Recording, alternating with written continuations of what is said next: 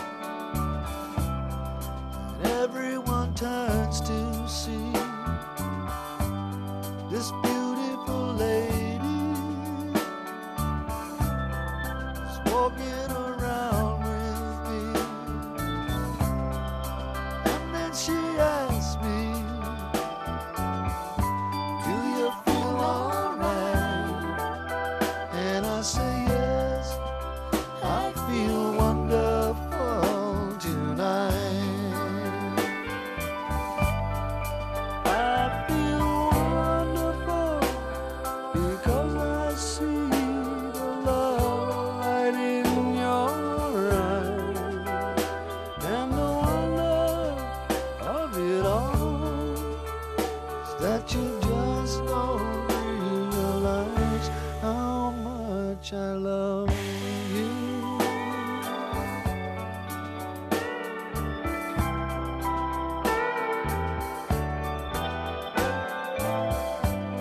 It's time to go home now. And I've got an aching head. So I give her the car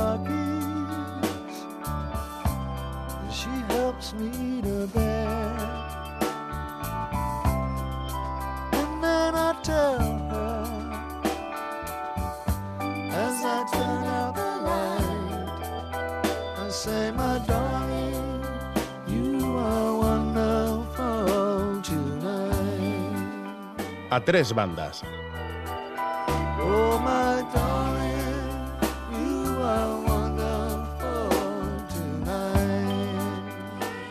Abrimos a tres bandas. El primer saludo siempre es para Arancha Urreta Vizcaya, que es la compañera con la que realizamos estas charlas los sábados. ¿Cómo estás? Muy bien, buenos días. Muy bueno. ¿Se portaron bien los personajes mágicos de la Navidad contigo? No sé Bueno, si o lecheros, eh, reyes, no sé. Bueno, en fin, eh, los reyes no me caen bien, la verdad. Desde que descubrí que no era cuestión de ser o no buena, eh, desde que comprendí que traían muchos regalos a quien tenía mucho y poco o nada al que tenía poco. O sea Así que no, es. no, no les tengo simpatía. Por lo demás, los regalos en general caídos del cielo han sido buenos. Está muy bien. Bueno, yo no sé si habrá tenido buenos reyes, bueno lenchero. Nuestra invitada de hoy, que es Ichaso Zarandona Altuna. ¿Qué tal, Ichaso? Bienvenida, ¿cómo estás? Bien. Me alegro mucho. ¿Buenos reyes? ¿Buen bueno lenchero? Mm, ¿Se han portado? Más que los reyes, la gente de mi pueblo, de mis dos pueblos, que me han hecho un mogollón de regalos de despedida. Ha sido muy bonito. ¿Por qué dice eso de los regalos de despedida? Les cuento un poco. Ichaso Zarandona Altuna es bilbaína de nacimiento, pero arrietarra de adopción, porque ha vivido 25 años en esta pequeña localidad de Vizcaya, médica de profesión. ¿Usted dice médica? ¿Dice médico? Me ¿Dice igual, doctora? Me parece una bobada. Vale, perfecto, me parece muy bien. Eh, ella ha estado 40 años ejerciendo y los últimos 30 dedicados exclusivamente al vecindario de Arrieta y de Fruiz. Y, por lo tanto, esta despedida a la que ella se refiere es la de la jubilación. Eso es. Eso es. Y entonces han caído muchos regalos de la gente tan cercana de las localidades donde, Sí. donde ha ejercido, ¿no? Sí, Qué majos majísimos. y majas. Sí, Sí, sí, sí, Sí, sí. ¿Le dio pena jubilarse? Lo tengo ya asumido. Sabía que no iba a poder seguir y, y bueno, pues, pues una etapa más de mi vida. no, no me queda otra.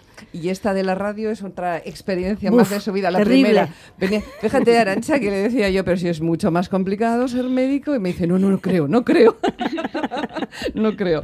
Bueno, ha elegido una canción de Eric Clapton, Wonderful Tonight, para empezar. Y me decía eh, a micrófono cerrado que esa canción le tranquilizaba. Mucho. Sí. Me parece preciosa. Ajá. ¿Amante de la música? o- Mucho. ¿O, de, de- de todo tipo de músicas? Eh, De casi todo tipo de música. El reggaetón lo llevo mal. es comprensible. Mm, Sí, a mí también me pasa en, en ocasiones, ¿no? Bueno, médico rural, médica rural. eh, ¿cuál, ¿Cuál sería la diferencia entre un médico o la doctora de una ciudad, en un ambulatorio cualquiera, de un centro de salud, y la de, y la de un pueblo? Pues que estás sola. Estás sola. Solo tienes al ATS, enfermero, como lo quiera, enfermera, como lo quieras llamar.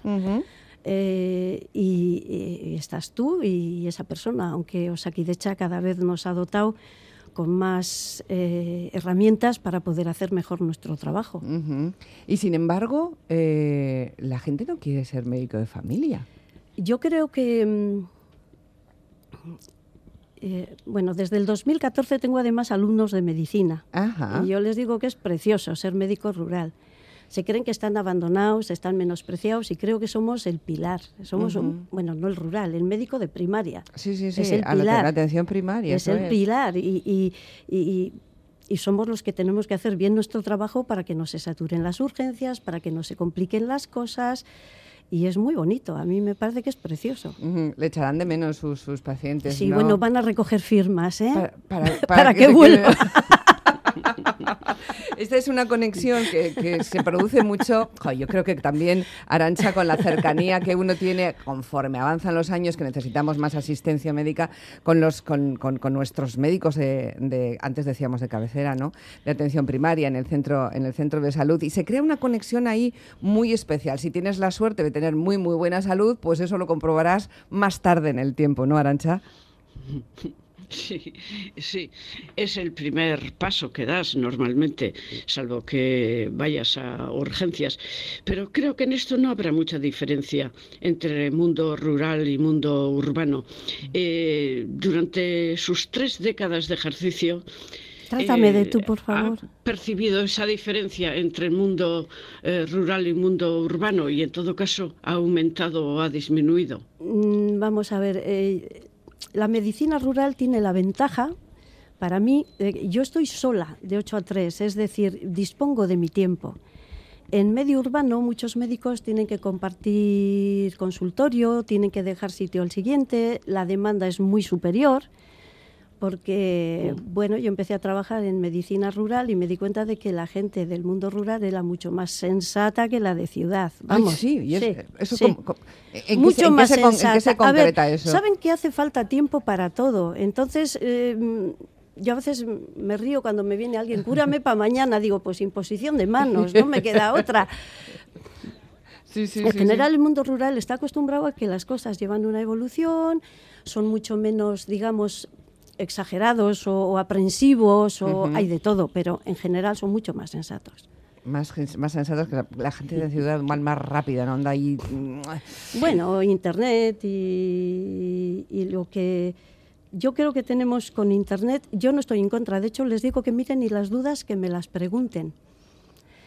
Pero yo creo que hay demasiada desinformación, es lo que yo llamo, porque El doctor Google, que la gente el va doctor ahí, Google, El doctor Google. el doctor Google, que no está mal, pero solo se quedan con lo malo. Ujú. No se quedan con los porcentajes, no se quedan con las cosas y desde luego no esperan a tener un diagnóstico claro de lo que tienen para asustarse. Ya. Y, l- en- Y en- siempre llegan a la misma conclusión, que puede ser cáncer. Sí, sí, por supuesto, por supuesto.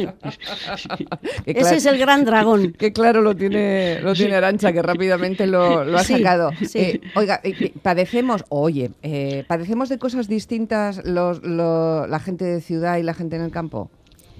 No, en realidad vamos a decir que las patologías son similares.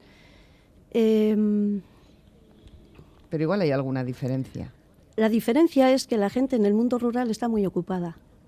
No tiene tiempo para enfermar. Sí, sí tienen tiempo, pero a ver, em, de cara, por ejemplo, a, a la tercera edad, Sí. eh, mis mayores tienen 80, 90. Los de 70 para mí son yogurines.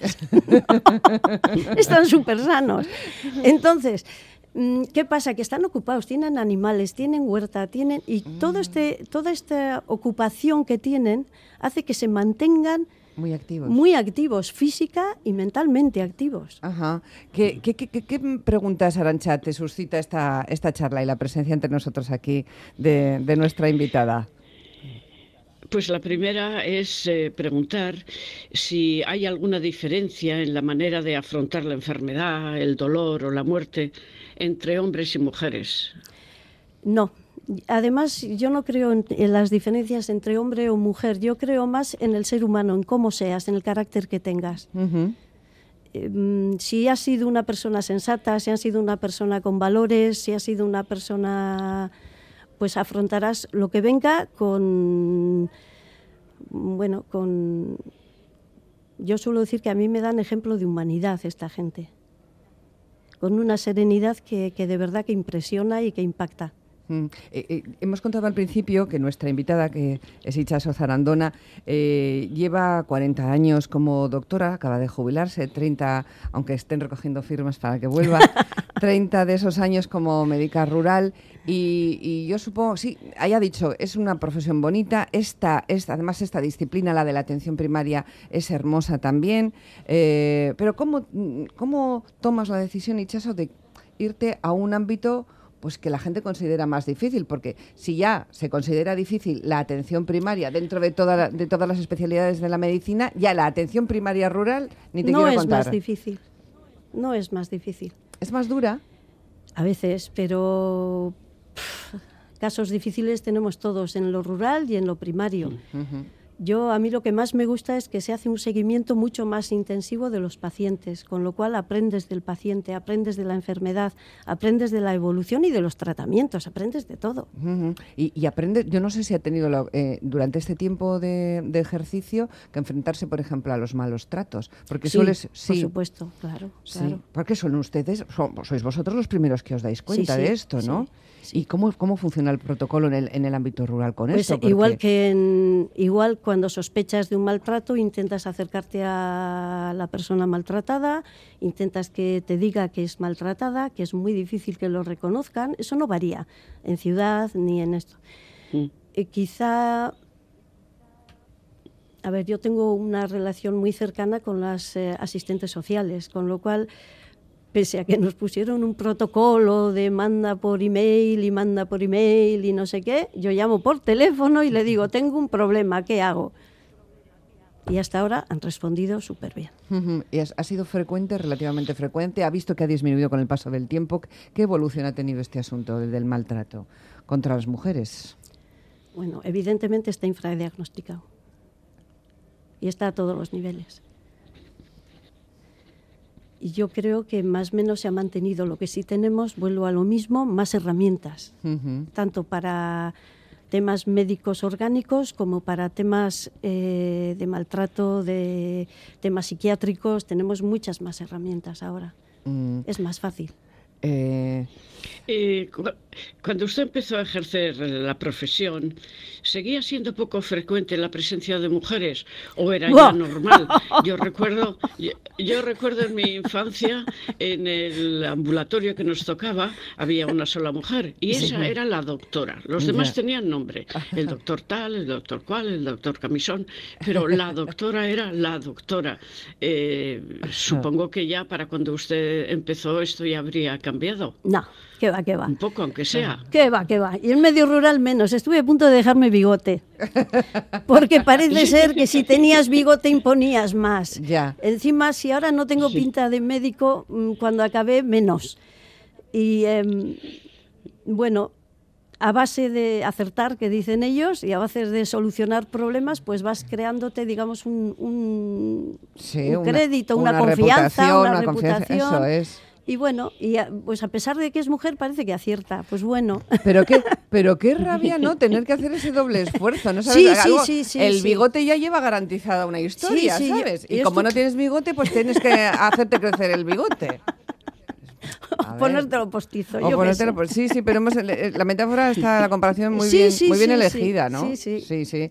Bueno, y cuando una persona se va a jubilar después de tanto tiempo, en este círculo más cercano de la radio, pues hay muchos compañeros que se están jubilando. Claro, en todos Ya los hemos, sitios. o sea, no voy a cumplir años solo yo, como dice el chiste. Entonces, eh, eh, hay unos ciertos vértigos, hay unas ciertas despedidas que son un poco, pues, tanto tiempo, ¿verdad? Ejerciendo y te- con el contacto directo con la gente.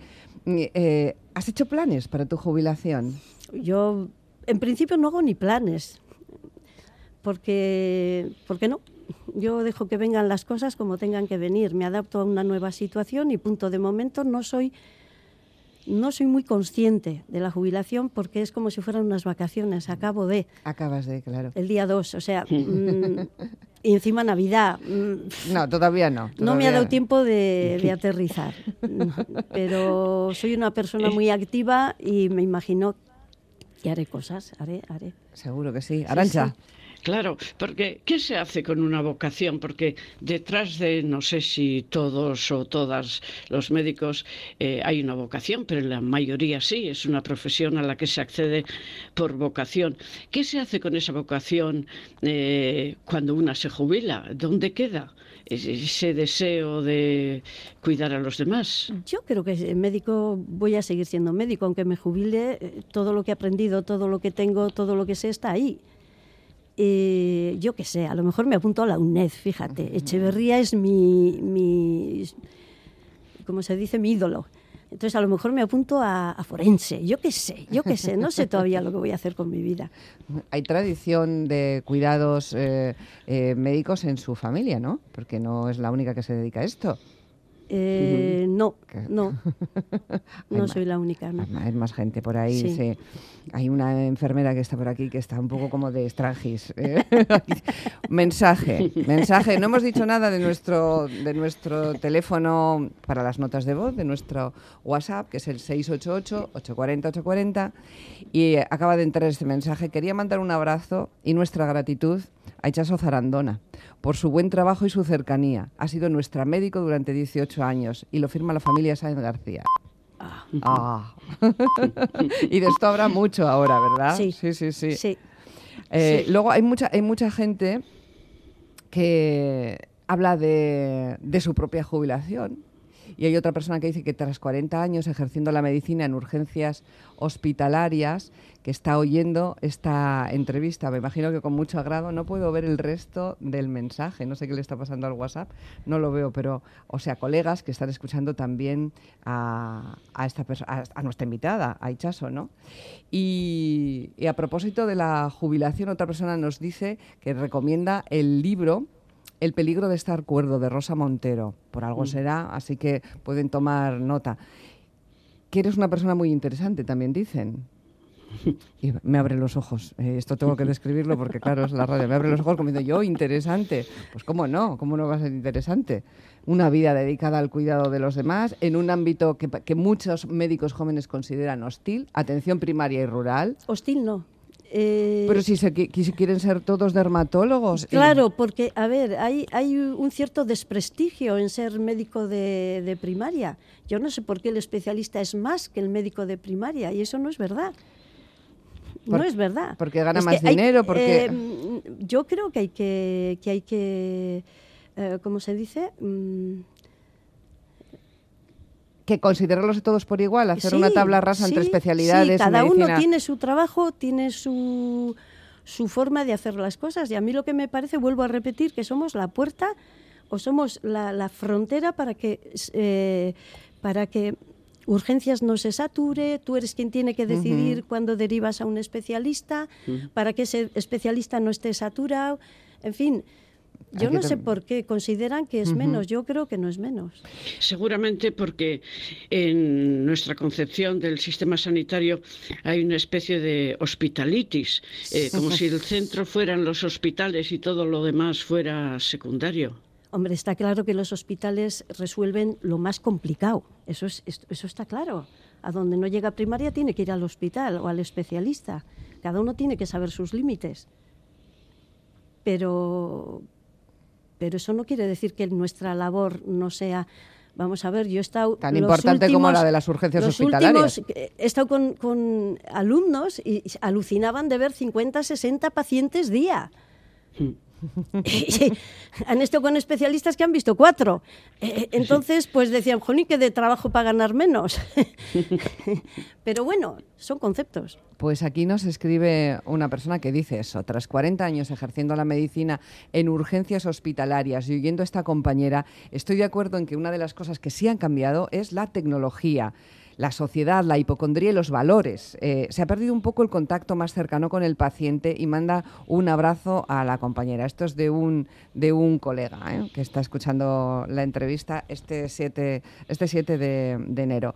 Em, bueno, muchos planes para la jubilación, pero como, como vengan, porque todavía em, empieza a descubrirla. Y también algún mensaje que nos han querido dejar los oyentes y ya que lo tenemos, escuchémoslo.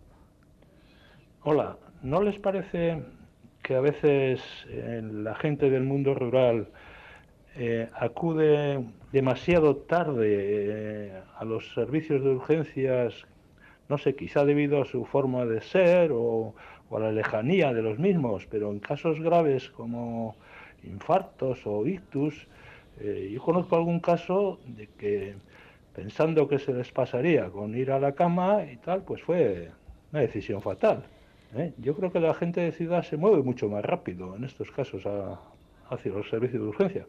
Muchas gracias. Pues esto es lo que nos dicen. Pues volvemos a lo mismo. Hay un problema con los pacientes.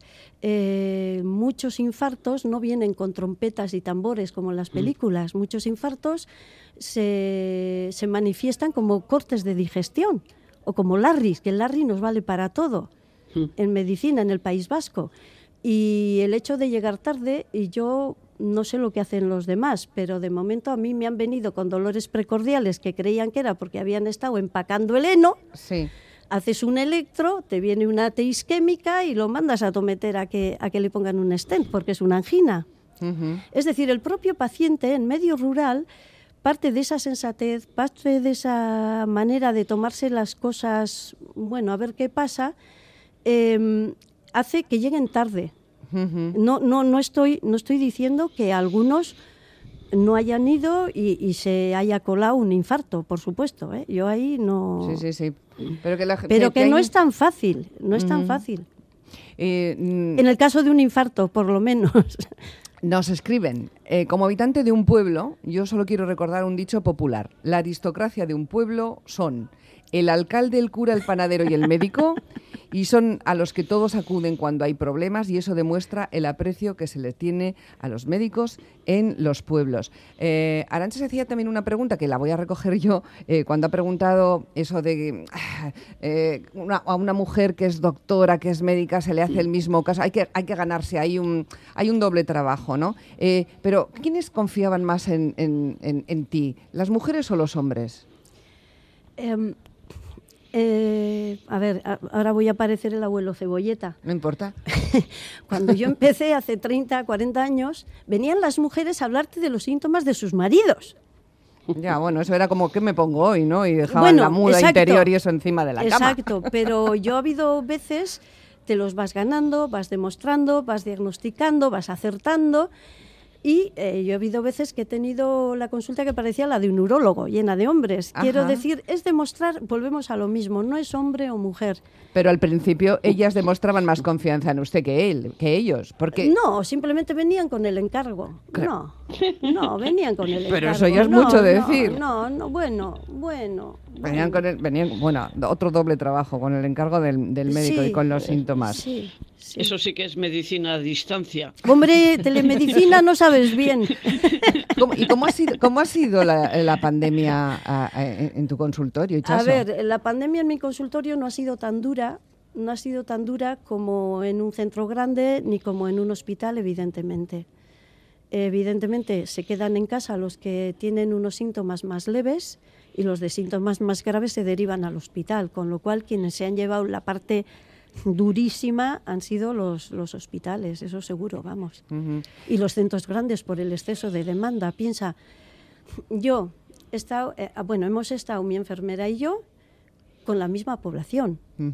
Es decir, en cambio, en centros grandes ha habido bajas. Claro. Ha habido bajas pues por, por gente infectada, por Ujú. gente con miedo, por Sí, por muchas muchas cosas. razones, por muchas Entonces han razones. tenido que suplir lo que no tendrían que suplir con un aumento de la demanda importante. Eh, dice alguien aquí que se han planteado cerrar algunos consultorios rurales por centralizar las, las consultas en otros lugares y que creen que eso es un error.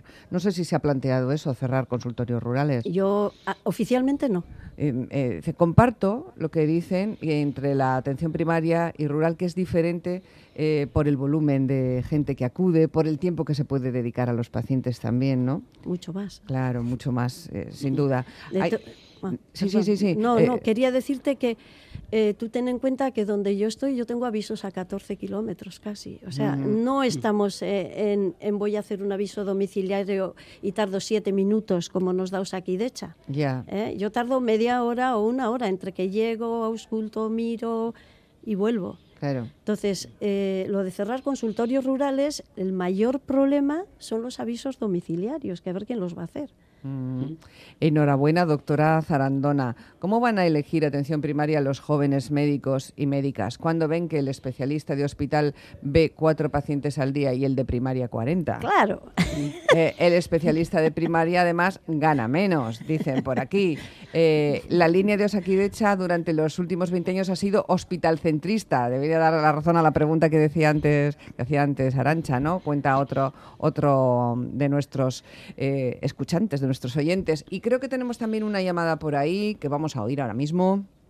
Estoy oyendo a la médica y yo quería decir que en muchos, eh, bueno, en algunos países europeos tratan muy bien a los médicos de primaria.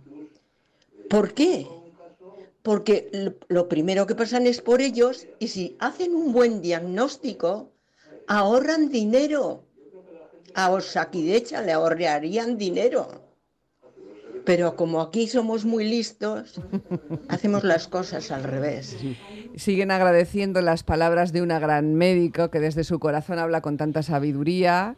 Eh, cuenta otro oyente. No la conozco, pero es evidente que la labor que hacen es muy grande y me ha encantado cuando dice que el tiempo es importante y los pacientes lo saben. Un reflejo del respeto hacia lo que está pasando y confianza plena, en este caso, en, en la médico. Un respeto porque se lo ha ganado claramente con su paciencia y con su dedicación.